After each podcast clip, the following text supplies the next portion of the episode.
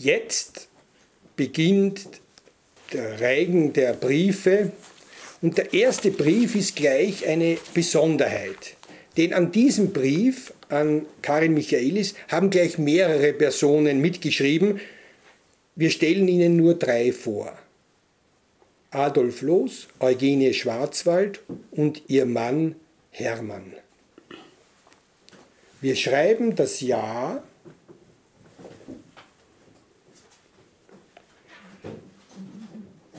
Wien, 22. Jänner 1911.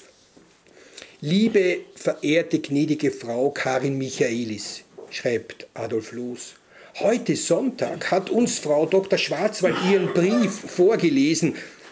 Gegen Schimpfereien bin ich wetterfest. Aber auf Lob und gar so viel Lob ist meine Gemütsverfassung nicht eingerichtet. Mein seelisches Gleichgewicht suche ich durch den Gedanken wiederherzustellen, dass Sie, liebe verehrte Frau Michaelis, bei meiner längeren Bekanntschaft einige Einschränkungen machen würden. Soll ich Ihnen mitteilen, wie sehr, hier endet Los Handschrift? Genia schreibt weiter, wir uns freuen würden, Sie wiederzusehen. Du bist ein so reizendes kleines Mädchen, dass man sich durch deine Begabung gar nicht bedrückt fühlt und dir deine Berühmtheit ohne weiteres verzeiht. Es ist schön, tröstlich und wohnlich, mit dir zusammen zu sein. Komm eher baldigst wieder, denn wir brauchen dich dringend zum Leben. Ich liebe Sie, kleine Karin, und jetzt schreibt Hermann weiter. In den Zeitungen habe ich mich über alle Ihre literarischen Taten detailliert informieren können. Nun können Sie denken, wie schrecklich neidisch und eifersüchtig ich war, von Genia brieflich und mündlich über ihre Reize unterhalten zu werden und inzwischen aufs fadeste mich in Berlin beschäftigen zu müssen, statt auch in Wien dabei zu sein. Sie müssen also furchtbar bald wiederkommen, um sich wenigstens zu überzeugen, ob ich meine Frau verdiene. Alles liebt sie hier. Südbahnhotel Semmering bei Wien am 27.08.1915. Meine süße geliebte Karin, es ist ja ein trauriger Beweggrund, der dich die Heimat aufsuchen ließ. Und doch bin ich froh, seit ich dich auf neutralem Boden weiß. Irgendwie fühle ich dich näher. Als du fort warst, war ich tagelang krank. Ich kann deine Abreise schlecht vertragen. Dann kam neue Arbeit und half das Herzeleid verscheuchen. Der Kriegsort für junge Mädchen wurde gegründet. Die Kommune musste mir die Wohnung geben. Das Ministerium 500 Kronen monatlich und ebenso viel bekomme ich monatlich von privater Seite. So erziehen, speisen und bekleiden wir seit 1. Februar 1915 45 arme junge Mädchen, die dabei Haushalt lernen. Auch meine anderen sozialen Sachen blühen und gedeihen. Arbeit gab alles dies und die Schule dazu, über genug. Aber ich habe das Schuljahr mit leidlichem Humor zu Ende geführt. Zum Schluss habe ich noch eine große Freude erlebt. Ich habe ermittelt, dass etwa 60 unserer Kinder heuer zu arm sind, um in den Ferien aufs Land zu gehen. Da mein Geburtstag vor der Tür stand, bat ich alle Menschen, mir bares Geld zu schenken. Ich habe 9000 Kronen bekommen. Dafür habe ich im Salzkammergut drei Häuschen gemietet und habe alle Kinder mit Tante Maria, Tante Luise und Fräulein Elsa Reis hingeschickt. Sie haben herrliche Ferien gehabt mit Schwimmen, Rudern, Bergpartien, Festen. Die Kinder haben bis zu 16 Pfund zugenommen und schwören, das seien die schönsten Ferien ihres Lebens, obgleich sie alle Hausarbeit selbst machen mussten. Zum Schluss kam ich zu ihnen und kurz darauf auch Hemme, Los und Franz Oppenheimer. Da wurde jeder Tag zum Fest. Nun habe ich mich leider dabei, wie bei der mühsamen Heimreise mit 65 Personen, zu sehr angestrengt, bekam eine Stimmbandlähmung und sitze nun seit fünf Tagen allein in der Verbannung auf dem Semmering, um meine Stimme wiederzubekommen. Und Dienstag beginnt für mich das neue Schuljahr.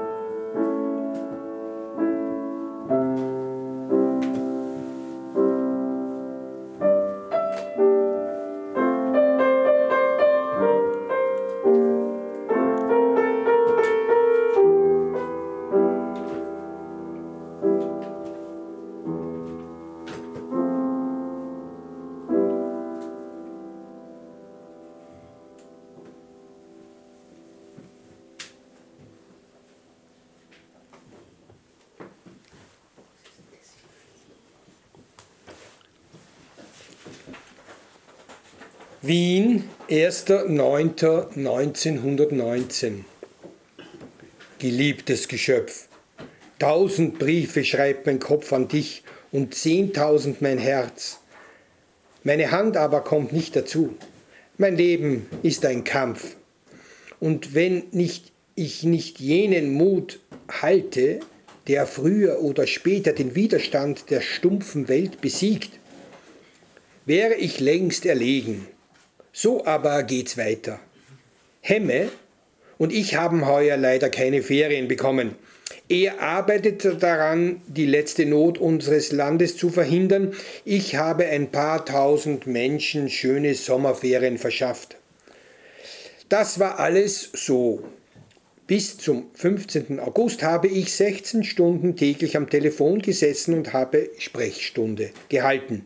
Dann bin ich auf den Harthof Semmering gefahren, um Ferien zu haben. Aber es ist nicht gegangen. Ich war kaum einen Tag hier und keine Stunde in Ruhe. Telegramme, Telefon, Expressbriefe, Boten. Ein kleiner Auszug aus den Ereignissen. Kolonie Ischl, vier Kinder haben Scharlach. Alles gut ausgegangen. Kolonie Weidhofen, zehn Kinder müssen weg, weil der Arbeiterrat findet, dass sie zu gut aussehen. Kolonie Küb, auch am Semmering, die abscheulichen Schwestern haben mehrere hundert Kilo Lebensmittel verkommen lassen. Kolonie Fischau, die Gelder reichen nicht. Kolonie Reichenau, sieben Mädel müssen weg, weil sie eine Kollegin boshaft gekränkt haben. Dabei fortwährend Kinderwechsel, Eisenbahntransporte, Lebensmittelanschaffungen, Medikamente, Wechsel der Aufsichtspersonen, normale Arbeit, anormale Arbeit.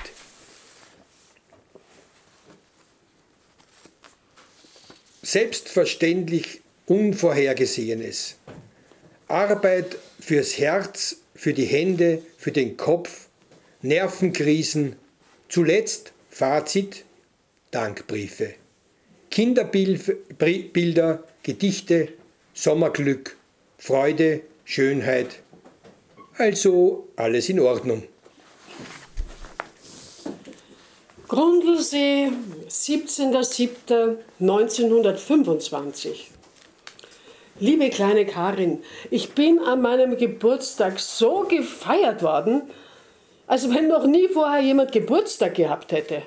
Und vor allem, als ob ich noch nie Geburtstag gehabt hätte. Ich habe 286 Blumensträuße bekommen. Einen Ledermantel fürs Auto, einen Abendmantel fürs Theater, in das ich nie gehe, eine Gummibadewanne, viele schöne Kleider, Wäsche, Bücher, Zuckerl, alles war schön und gut und süß. Aber das Beste war dein Brief. Ich habe ihn, den 60 Menschen, die an diesem Tag bei uns gespeist haben, mit Hinweglassung der diskreten Stellen immer wieder vorgelesen. Ich danke dir. Wien, 12.01.1929. Geliebte Karin, ist das nicht komisch? Vorgestern hatte ich das Gefühl, jetzt darf man an Karin schreiben. Heute erhalte ich die Bestätigung von Herrn Hansen, Ihrem Arzt, dass man es darf. Also geht es dir besser. Mein Herz spielt einen Jubelmarsch. Deine lebensvolle Existenz ist so sehr ein Bestandteil meines Lebens, dass ich mich beinahe entzählt fühle, wenn, ich, wenn es dir schlecht geht. Dir hat es gut zu gehen. Dir muss es gut gehen. Niemand hat dir etwas zuleide zu tun. Alle Leute haben dich zu bewundern. Du musst so viel Geld haben, dass niemand sich vergeblich an dich wendet. Wien am 1.11.1929. Ich bin heuer ganz besonders fleißig, unterrichte viel, schreibe meine bescheidenen Artikel, um etwas Geld zu verdienen, lerne fleißig Englisch, singe hier und da mit einer ehemaligen Schülerin und bin wieder sehr gut bei Stimme. Halte Sprechstunden, vermittle Stellen, verschaffe Geld und Kleider, und kränke mich, dass die Welt so ist, wie sie ist. Aber das kann ich nur bei der Nacht, da ich tagsüber voll beschäftigt bin. Mein Pessimismus hindert mich nicht, einige wenige Menschen auf der Welt vollkommen zu finden und heiß und bedingungslos zu lieben. Wer diese Leute sind, weißt du. Deine getreue Genia.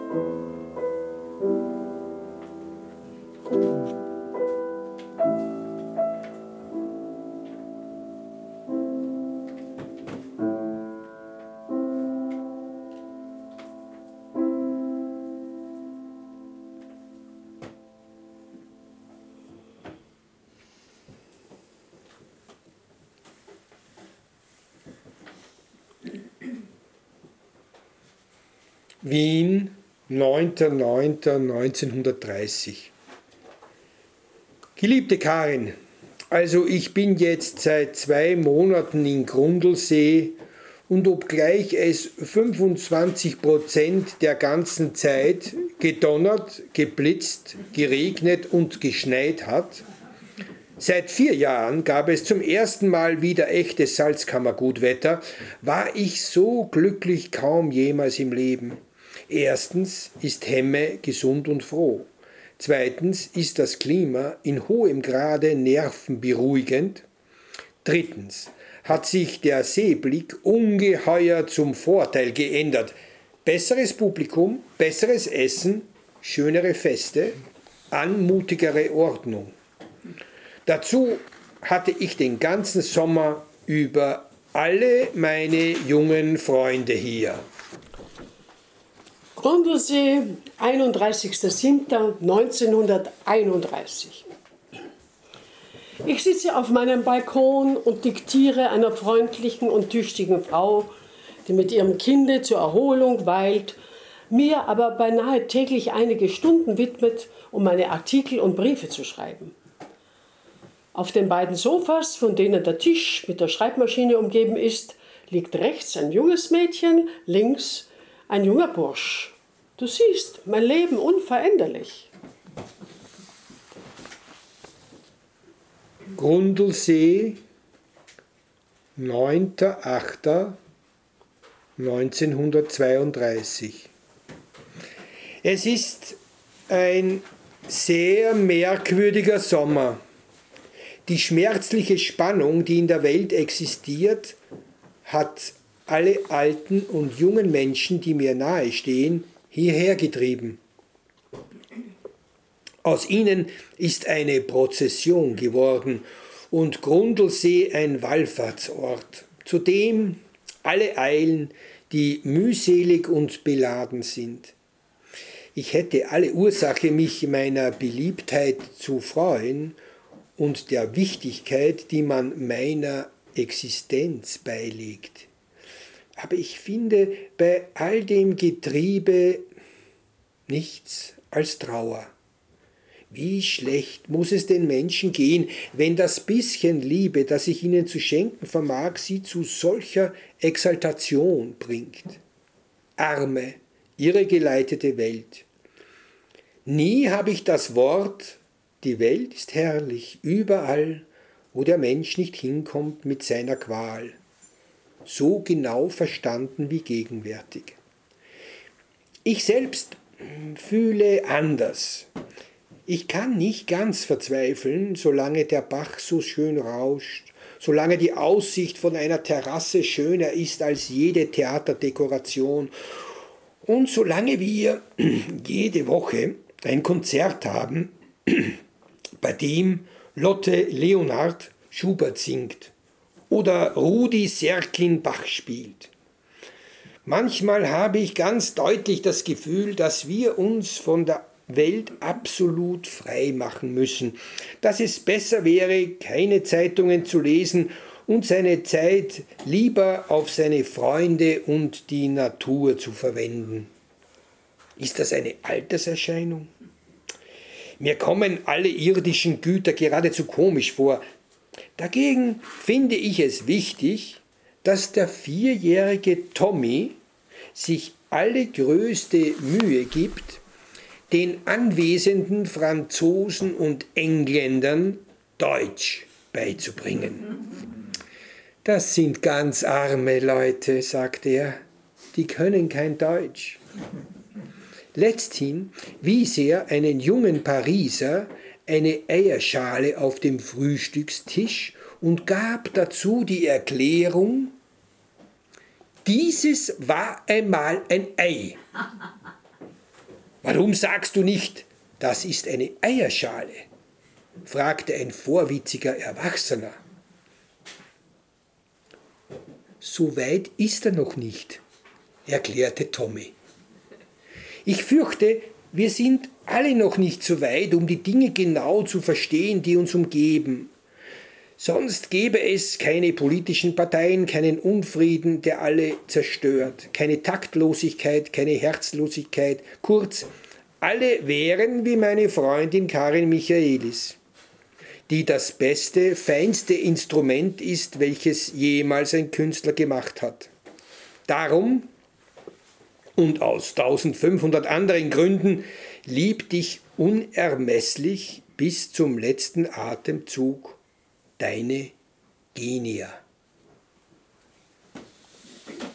Wir schreiben das Jahr 1932 und das ist ein, eine Zeitenwende, kündigt sich in diesem Brief an. Und um diese, auf diese Zeitenwende gerüstet zu sein,